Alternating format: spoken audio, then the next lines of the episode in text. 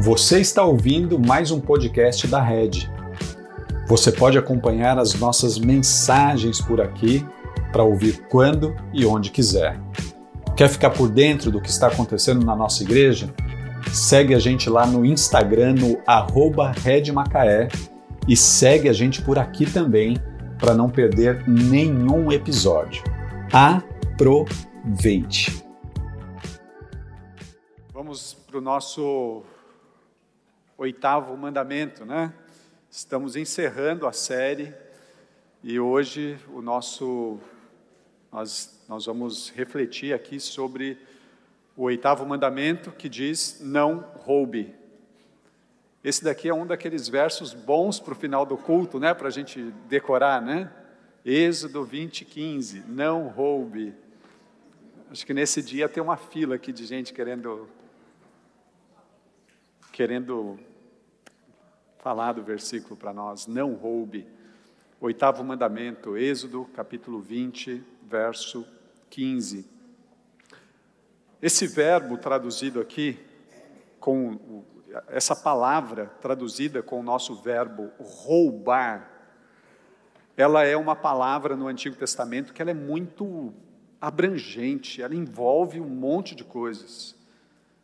Ela envolve tantas coisas que, à medida que eu estava pensando nisso durante a semana, eu, eu também fiquei pensando: olha, dava para fazer uma série de mensagens sobre as muitas palavras que o, o, a palavra ganaf ela traduz, ela poderia traduzir.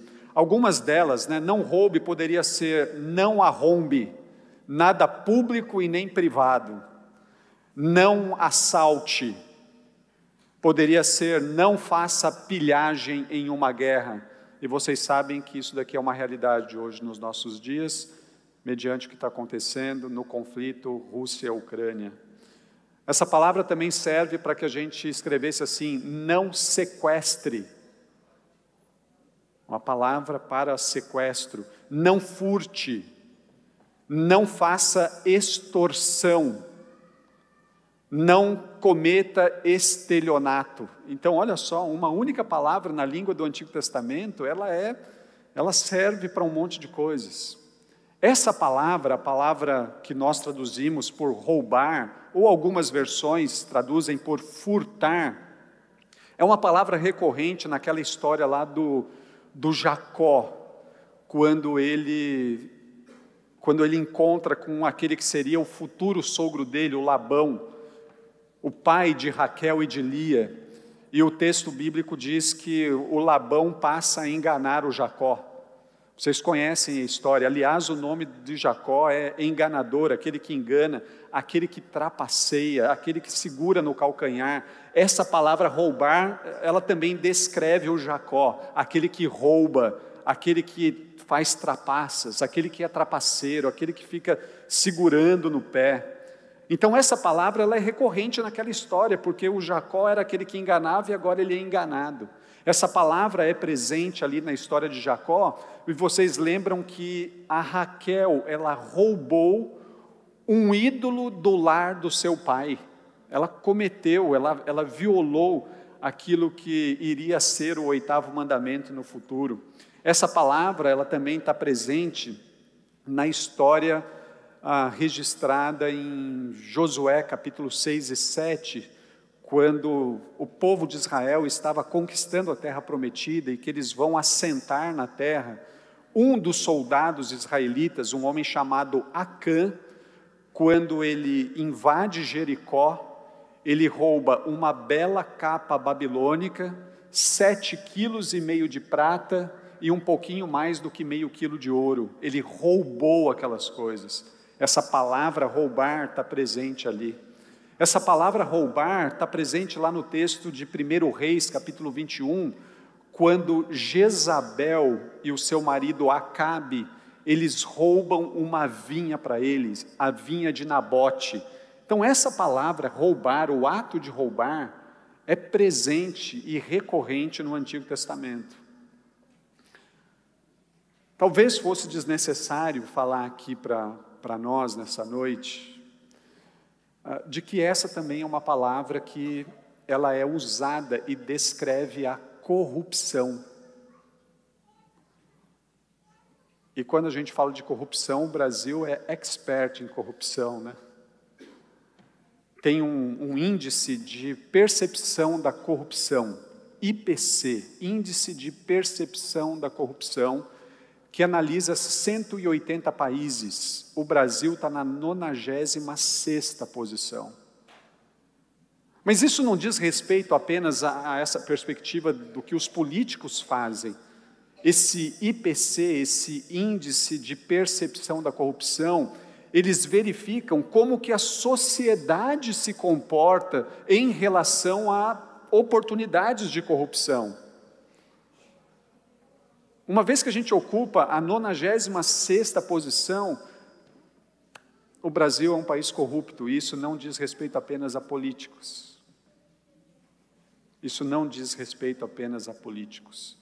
Isso diz respeito a, pessoas comuns que roubam coisas do trabalho, ou no ambiente de trabalho, que assaltam o almoxerifado da firma, isso diz respeito à pirataria. Não sei se vocês sabem ou se vocês lembram disso. Vocês lembram daquele filme do Mel Gibson, A Paixão de Cristo? Quantos viram esse filme? Paixão de Cristo, do Mel Gibson, 2014. No lançamento desse filme, esse foi o filme mais pirateado da história. Quem que pirateou esse filme? Quem que estava com tanta vontade de assistir o filme do Mel Gibson, A Paixão de Cristo? Cristãos. O filme que no seu lançamento foi o mais pirateado da história.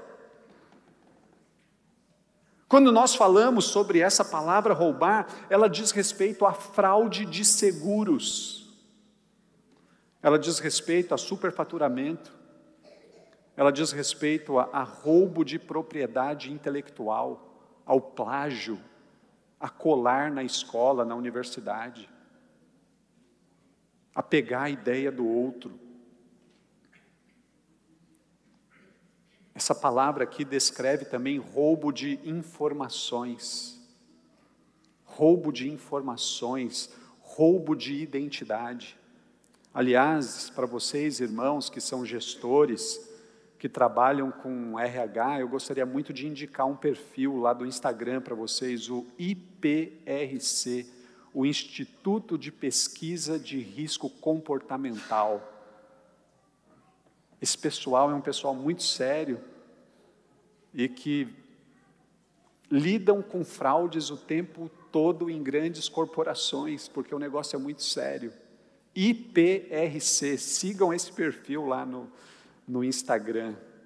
Vocês vão ver coisas incríveis, inclusive os filmes que eles produzem a respeito dessa realidade de que as corporações elas estão corrompidas desde aquela pessoa que caneta embora para cá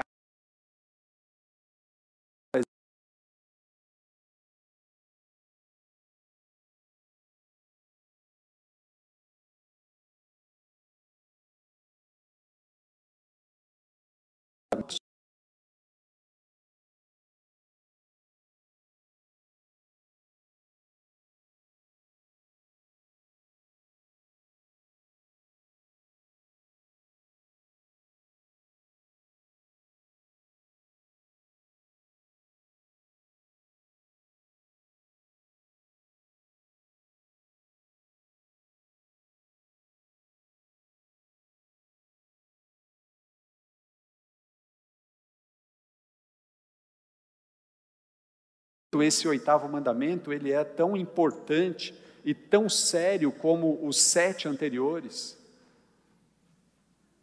Eu gostaria que, que a gente entendesse isso bem, olhando em duas direções.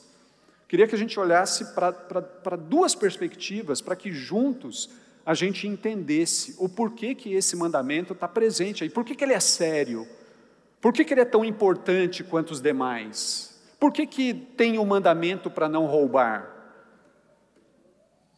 Aliás, antes de olharmos para as duas direções, uma vez que a gente tem o um mandamento não roubarás ou não furtarás, implicitamente nesse mandamento, o Senhor Deus está indicando que toda pessoa tem direito à posse, tem direito à propriedade.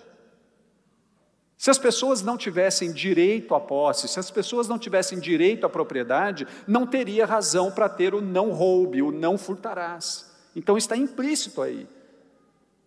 Esse mandamento é nos dado a partir disso, ou por conta disso. Mas então por que, que é grave quebrar esse mandamento, fazendo, assaltando, sequestrando? Por que, que é, é grave quebrar esse mandamento por meio de uma de uma falsificação. Eu gostaria que a gente entendesse o seguinte: todo tipo de roubo expressa a nossa desconfiança no caráter provedor de Deus.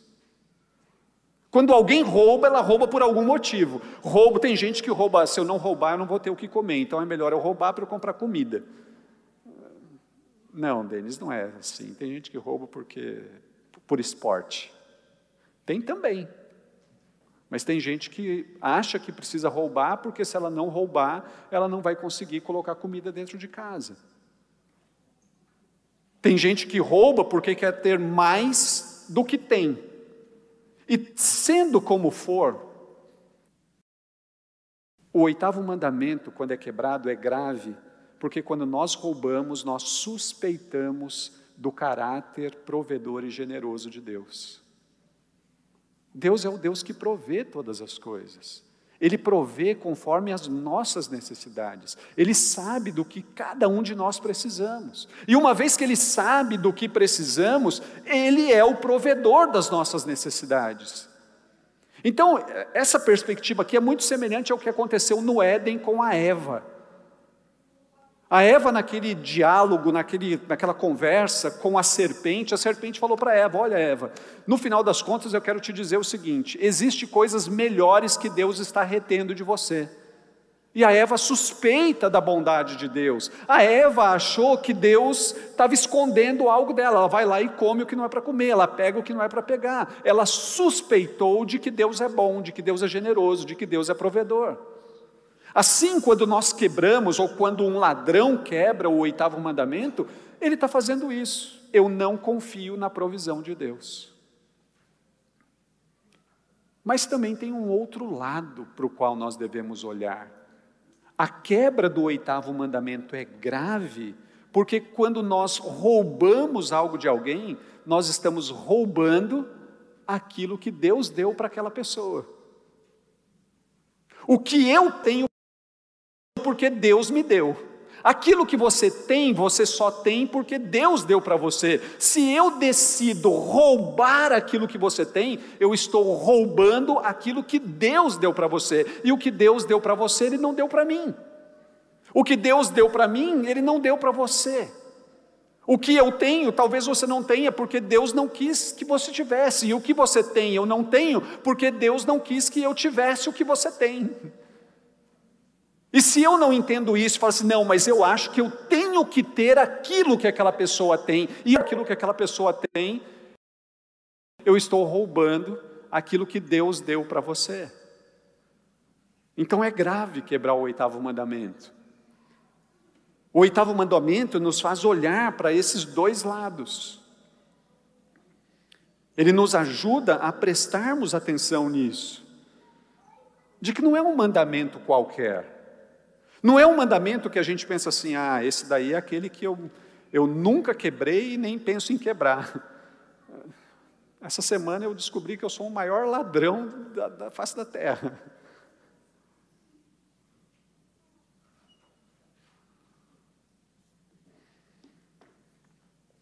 Esse daqui é o aspecto negativo. Ou o que, que o mandamento está protegendo?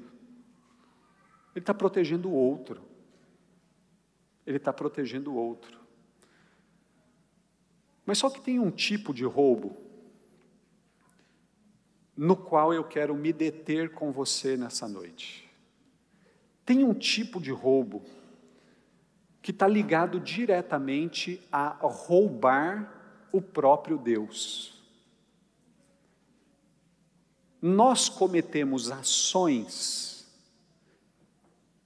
contra e diretamente o próprio Deus. E às vezes a gente não se dá conta disso. Então eu quero que juntos a gente expanda aqui o oitavo mandamento para prestarmos atenção que existem ações que nós cometemos que acontecem diretamente contra Deus.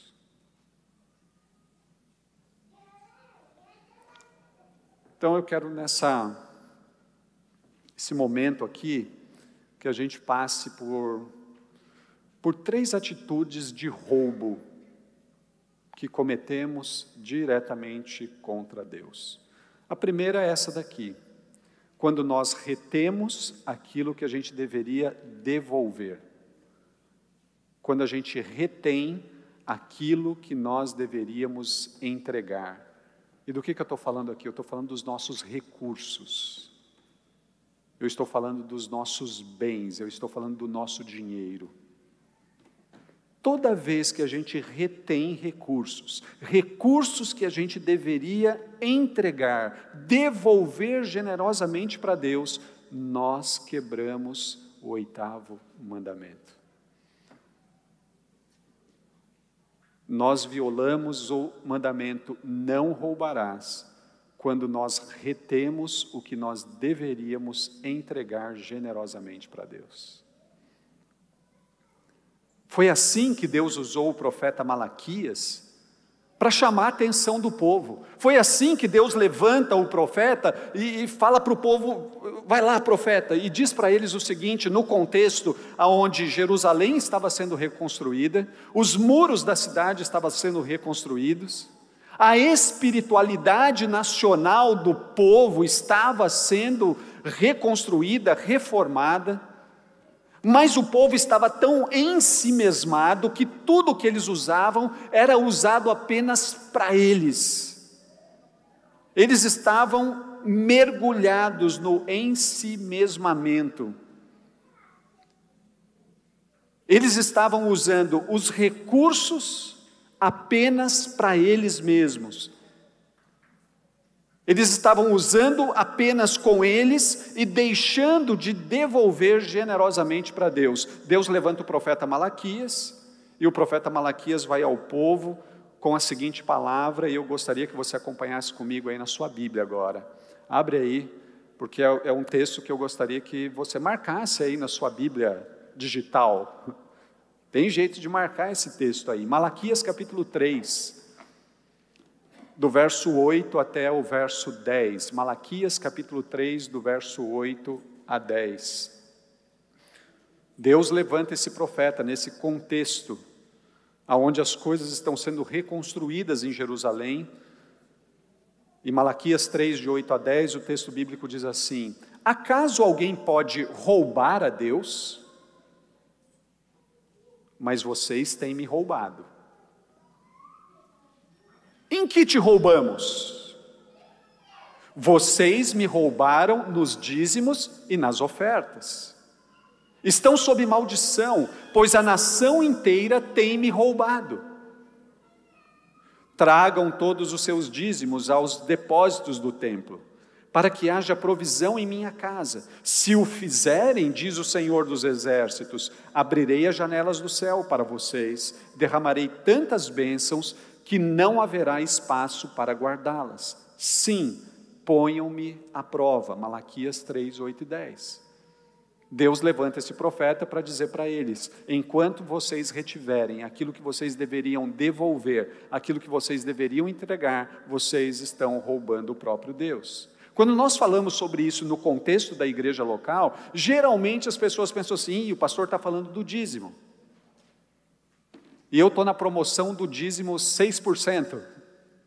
Já viram a igreja com essa faixa? Venha, dízimo 6%. Tem dessas, gente. Tem dessas doideiras no mundo evangélico brasileiro. Agora, a gente, eu estou falando do dízimo sim, mas eu gostaria que nós entendêssemos juntos essa perspectiva dentro do, do Novo Testamento. Você que tem feito DNA, você sabe que nós falamos sobre os dízimos e as ofertas aqui na igreja. E que existe uma ênfase da nossa parte dizendo que os 10% é uma referência útil, só que mínima. Não é uma referência útil máxima. 10% não é tudo que você tem que dar. Você tem que dar tudo. Essa é a perspectiva das Escrituras. E por que você tem que dar tudo? Porque tudo é de Deus, você só administra, eu e você apenas administramos. É só isso. 10% é uma referência útil mínima. Mas quando nós assumimos um compromisso com a igreja local, os 10% não é a meta. Porque na igreja local, a partir do Novo Testamento, nós ofertamos a partir da liberdade cristã e não da obrigatoriedade de uma referência do Antigo Testamento. Mas temos que entender que aqueles 10% que aparecem algumas vezes no, Novo, no Antigo Testamento é apenas uma referência útil mínima.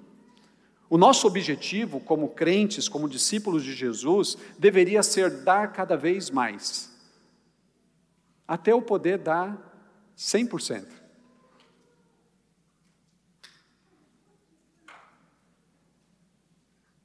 Eu acho que daqui a pouco vocês vão perceber assim: ah, já sei porque ele pregou isso hoje. Mas lembrem, eu só estou no oitavo mandamento. Domingo passado foi o sétimo, hoje é o oitavo.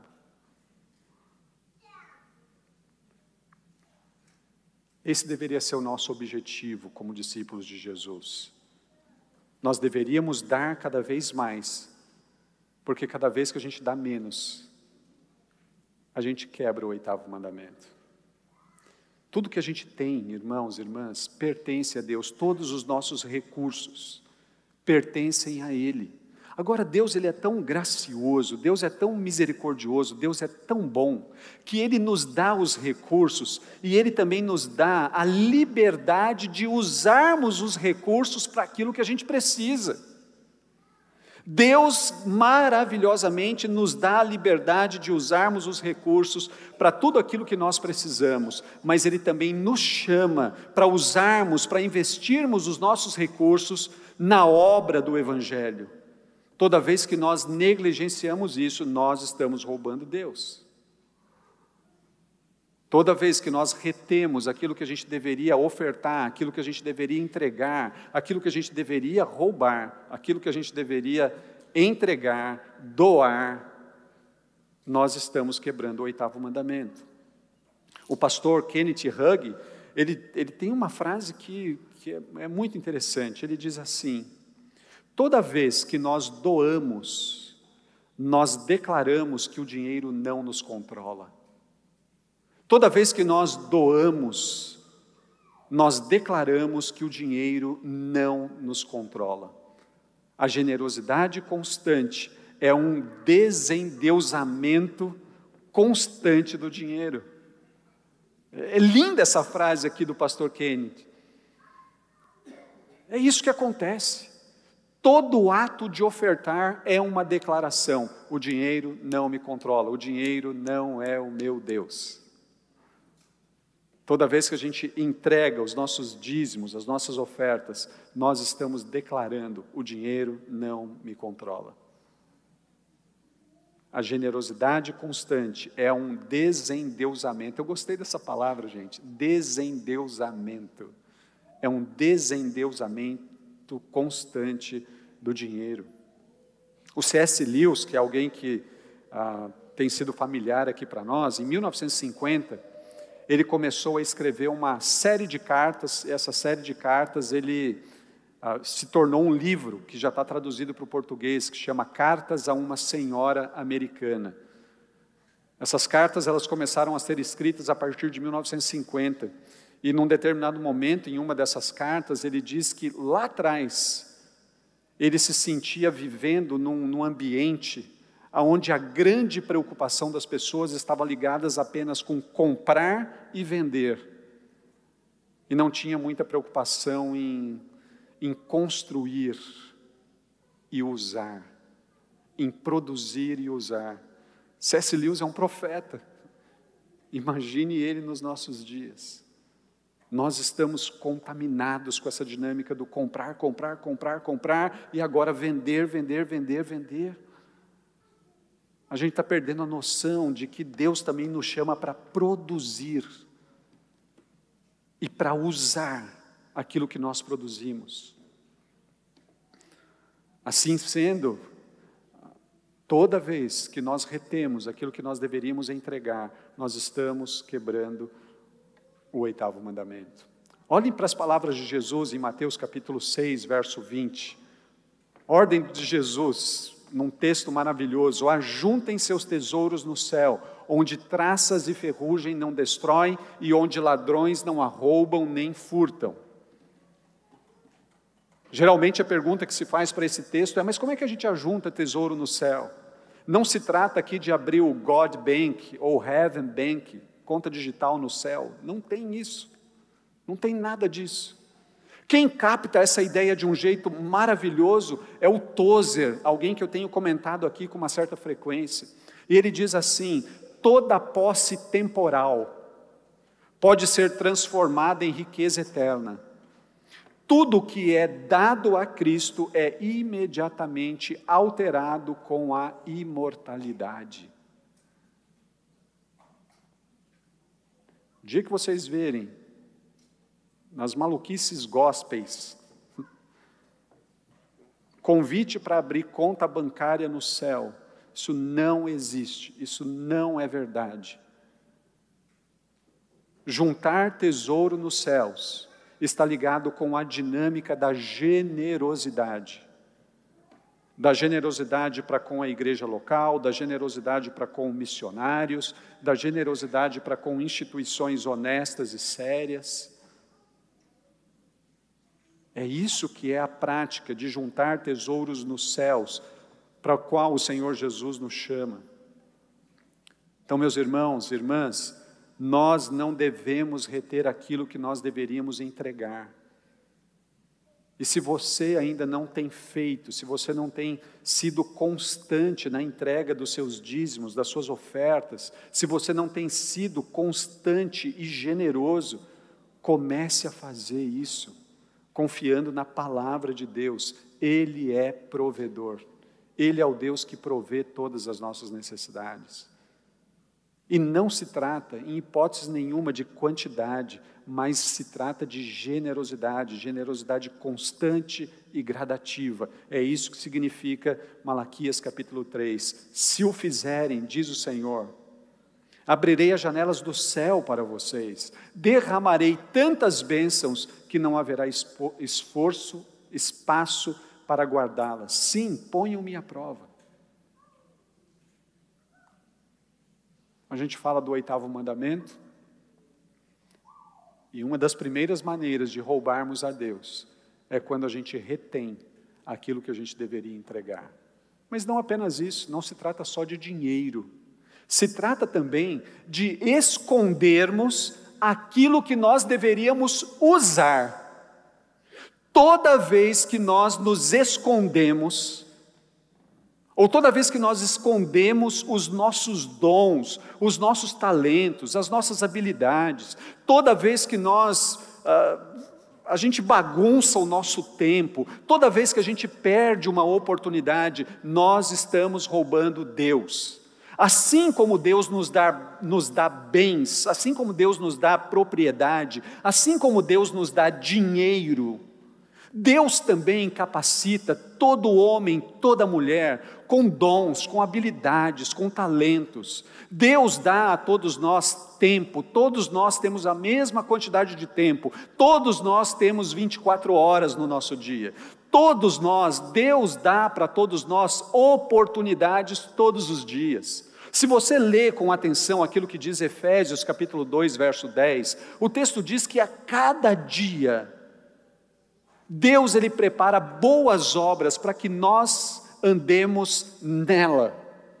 Todo dia tem uma boa oportunidade para nós, mas toda vez que nós nos escondemos, toda vez que a gente corta o caminho, toda vez que a gente retém aquilo que a gente poderia usar de habilidade, nós estamos roubando Deus, porque é Deus quem nos dá dons, talentos e habilidades. Quando nós desperdiçamos tempo, gente, ou quando nós usamos o nosso tempo de um jeito errado, quando nós fechamos os olhos para as oportunidades, nós estamos roubando Deus. Como é que eu uso o tempo de um jeito errado? Toda vez que o seu tempo está sendo empregado em detrimento do reino de Deus. Toda vez que você usa o seu tempo e perde a noção de que o seu dia de 24 horas é um dia para a glória de Deus. O apóstolo Paulo, lá em Efésios capítulo 5, 15 a 17, ele diz assim: Portanto, sejam cuidadosos em seu modo de vida. Não vivam como insensatos, mas como sábios. Aproveitem ao máximo todas as oportunidades nesses dias maus. Não ajam de forma impensada, mas procurem entender a vontade do Senhor. Deus é o Deus que nos capacita com dons, com talentos, com habilidades. Deus é o Deus que todo dia Ele cria oportunidades para nós. Meu irmão, minha irmã, se Deus deu para você uma habilidade, um talento, um dom, Ele deu para que você usasse para a glória dele. E ó, olhem para mim agora. Não se trata de usar só aqui na igreja, mesmo porque, se todo mundo que está aqui hoje levantasse a mão, não, eu quero servir, a gente não tem condições de fazer a gestão de vocês servindo na igreja hoje. Não se trata de usar isso apenas aqui no contexto do domingo, no contexto da igreja local. Se trata de você usar o seu tempo intencionalmente para a glória de Deus. Se trata de você prestar atenção nas oportunidades da sua segunda, da sua terça, da sua quarta, da sua quinta. Para a glória de Deus, talvez para ajudar um amigo do trabalho, um amigo do, que estuda com você. Talvez Deus te deu a habilidade de ouvir então use a sua habilidade de ouvir para ouvir um não crente que está desesperado. Talvez Deus te deu a habilidade de aconselhar, então disponha-se ao aconselhamento. Talvez Deus deu a você a oportunidade de abençoar pessoas, servindo elas de diversas maneiras, então faça isso, mas toda vez que você esconde esse negócio, você está roubando a Deus, porque foi Deus quem deu para você toda habilidade habilidade de servir, de falar, de receber, de visitar, de doar. Foi Ele quem deu isso para você. Assim, ainda o apóstolo Paulo, lá em Colossenses capítulo 3, verso 23, ele vai dizer: em tudo o que fizerem, em tudo o que fizerem, trabalhem de bom ânimo, como se fosse para o Senhor e não para os homens. Em tudo o que fizerem, na igreja, também na igreja, mas não só na igreja também no domingo, mas não só no domingo. Meu irmão, minha irmã, Deus colocou você nesse mundo, capacitou você para que você fosse um embaixador do reino de Deus, aonde você trabalha, aonde você estuda, aonde você mora. Não perca tempo, não perca as oportunidades. Mas geralmente o que eu ouço das pessoas é assim: ah, eu, tenho, eu tenho algumas habilidades, eu sei fazer isso, eu sei fazer aquilo, eu gosto de fazer isso, eu gosto. Mas eu não tenho tempo. Meu irmão, acredite, minha irmã, acredite, você tem tempo. O que talvez você esteja fazendo errado é gerenciando errado o seu tempo. Mas Deus deu a mesma quantidade de tempo para nós dois. Se nós gerenciarmos o nosso tempo de um jeito errado, é claro que a gente não vai ter tempo. O C.S. Lewis, ele diz assim, sobre essa questão de cuidar do tempo: coloque as primeiras coisas em primeiro lugar e as segundas coisas sucessivamente. Se você colocar as segundas coisas em primeiro lugar, você perde as segundas e as primeiras. Nós temos a mesma quantidade de tempo.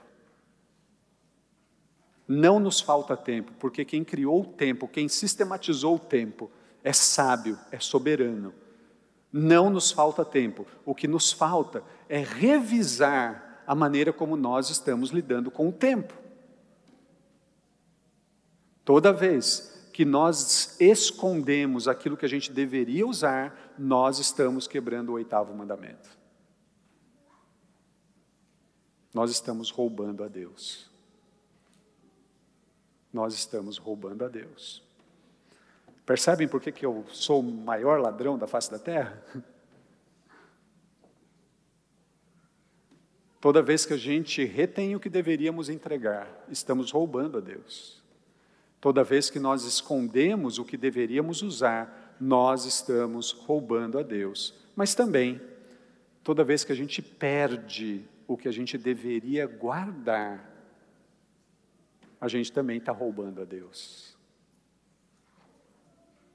E sabe o que, que a gente não deveria perder? A nossa obediência aos mandamentos. Toda vez que nós quebramos um mandamento, toda vez que nós perdemos um mandamento, toda vez que a gente deixa de guardar, de obedecer os mandamentos, nós estamos roubando a Deus. Quando a gente se curva diante de um outro Deus, nós estamos roubando a adoração que é só devida a Deus. Toda vez que nós não guardamos o dia do descanso, nós estamos roubando o dia santo de Deus.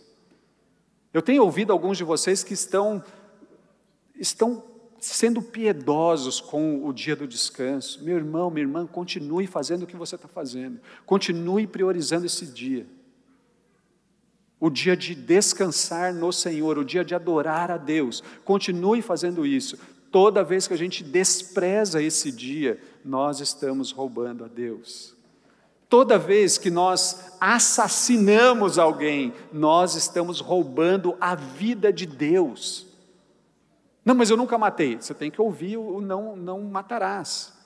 A gente assassina, cancelando, odiando, guardando amargura no coração. Isso é um assassinato. Toda vez que nós agimos assim, nós estamos roubando de Deus a vida. Toda vez que nós adulteramos, nós estamos roubando a pureza do casamento. Toda vez que nós mentimos, nós estamos roubando a verdade, que é o tema do nosso próximo domingo. Meu irmão, minha irmã, todo pecado contra Deus, todo pecado que desonra a Deus, todo pecado que nós cometemos desonra a Deus, e assim a glória de Deus é roubada. A gente olha para os dez mandamentos e a gente fala assim: puxa, não tem mandamento tranquilo, né? Vocês tiveram já essa sensação? Agora que a gente está chegando no oitavo, alguém teve essa sensação junto comigo? Não tem mandamento tranquilo. Que raio, eu descobri que eu sou idólatra, eu descobri que eu não obedeço às autoridades, eu descobri que eu sou assassino, adúltero. Se não bastasse, hoje o pastor ainda me fala que eu sei que eu sou um ladrão. Acho que eu não vou vir mais nessa série Limites. Meu irmão, minha irmã, os dez mandamentos nos apontam para o Senhor Jesus Cristo. Os dez mandamentos nos coloca nessa sensação de eu sou tudo isso, para que juntos a gente saiba assim, eu preciso de alguém para me salvar. Eu preciso de um Salvador. Sabe como que é o nome dele? Jesus de Nazaré. Ele é o Salvador. É Ele quem cobre os nossos pecados. Olhando aqui para o oitavo mandamento, o Senhor Jesus morreu na cruz, gente. E essa foto que vai aparecer aí, ela é proposital. O Senhor Jesus morreu entre dois ladrões. O Senhor Jesus, ele morreu como um ladrão. Ladrões eram crucificados. O Senhor Jesus, ele morre como um ladrão. O Senhor Jesus, inocente, completamente inocente, ele é crucificado como um ladrão entre ladrões, para que ladrões como nós fôssemos perdoados. Estão entendendo? O Senhor Jesus, plenamente inocente, é crucificado entre ladrões, não sendo ladrão, mas morre como um ladrão, para que ladrões como nós aqui fôssemos completamente perdoados. Amém? Vocês não estão tão convictos assim, não, né? Eu não sei se vocês não estão convictos do perdão ou de que vocês são ladrões comigo. O Senhor Jesus, plenamente inocente, ele morre como um ladrão, entre ladrões, para que ladrões como, como nós fôssemos plenamente perdoados. Amém? Pessoal, olha esses textos aqui: dois ladrões foram crucificados com ele um à sua direita e outro à sua esquerda. Um deles falou para Jesus: Olha, a gente está aqui e a gente está aqui porque a gente merece, porque nós somos ladrões, mas o Senhor não é. Tem misericórdia de mim. E Jesus diz: Hoje mesmo estarás comigo no paraíso. Ele é o Deus que morre para perdoar ladrões. Isso acontece para que Isaías capítulo 53, verso 12 fosse cumprido. Eu lhe darei honra de um soldado vitorioso, pois ele se expôs à morte. Foi contado entre os ladrões, entre os rebeldes. Levou sobre si a culpa de muitos e intercedeu pelos ladrões, pelos pecadores. Jesus morreu na cruz no lugar de pecadores. Mais especificamente, Jesus morreu no lugar onde os ladrões eram executados. Assim sendo, gente, em Cristo e somente em Cristo, nós encontramos duas coisas: nós encontramos perdão e nós encontramos também transformação. Em Cristo e somente em Cristo, nós encontramos perdão e transformação. Lembram lá de Lucas capítulo 19? Lucas capítulo 19 é a história de um ladrão brasileiro em Jericó. Nome dele, Zaqueu. Um político que extorquia o povo, roubava o povo, cobrava do povo mais do que era necessário. O Senhor Jesus se encontra com ele em Jericó. O Senhor Jesus vai jantar com aquele bandido, com aquele ladrão. O Senhor Jesus tem um encontro com ele. Ele diz assim para Jesus: Jesus, Olha, eu vou devolver tudo, eu vou fazer tudo diferente. Jesus diz para ele: hoje a salvação chegou na sua casa. Jesus, ele perdoa, mas ele também transforma. Ele não apenas perdoa, ele transforma. Esse é o aspecto positivo do oitavo mandamento. Não é suficiente ser perdoado, nós precisamos ser perdoados e transformados por Jesus. Nós precisamos ser perdoados e transformados pelo próprio Jesus. É essa a perspectiva de Lucas capítulo 19 com a história de Zaqueu. É dessa maneira que o apóstolo Paulo, ele vai trabalhar em Efésios capítulo 4, verso 28. Leiam comigo. Quem é ladrão, pare de roubar. Quem é ladrão, pare de roubar. Mas não é suficiente parar de roubar, meus irmãos. Meu irmão, minha irmã, preste atenção no que eu vou dizer para nós aqui agora. Não é suficiente uma alteração comportamental. A gente muda o comportamento, mas se o nosso coração não estiver direcionado para o próprio Deus, nós nos tornamos legalistas, donos de uma religiosidade vazia. Mudou o comportamento, mas o seu coração não está diante de Deus, isso é legalismo, é religiosidade vazia.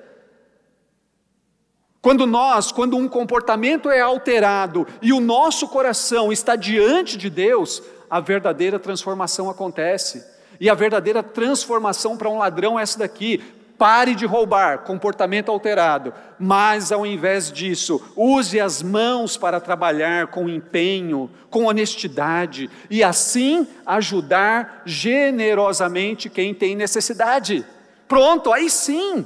Eu paro de roubar, mas o meu coração diante de Deus me impele a ser alguém generoso, alguém que vai trabalhar, que vai produzir e vai ajudar quem precisa. É essa a dinâmica no reino de Deus. No reino de Deus não é suficiente alteração de comportamento.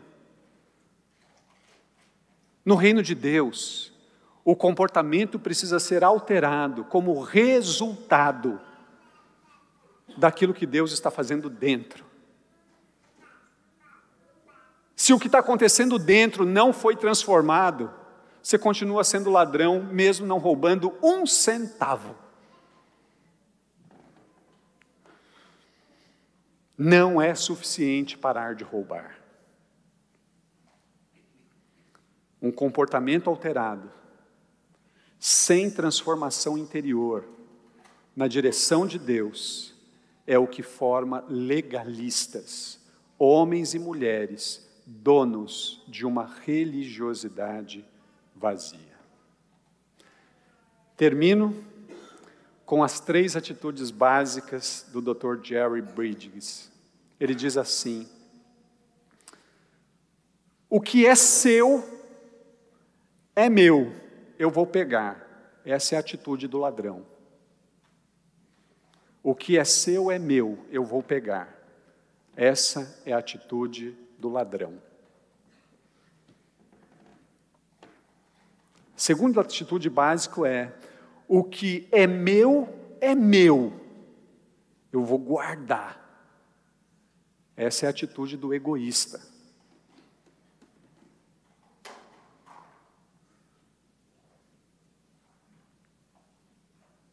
Mas aí tem a atitude do discípulo de Jesus. O que é meu é de Deus, eu vou compartilhar.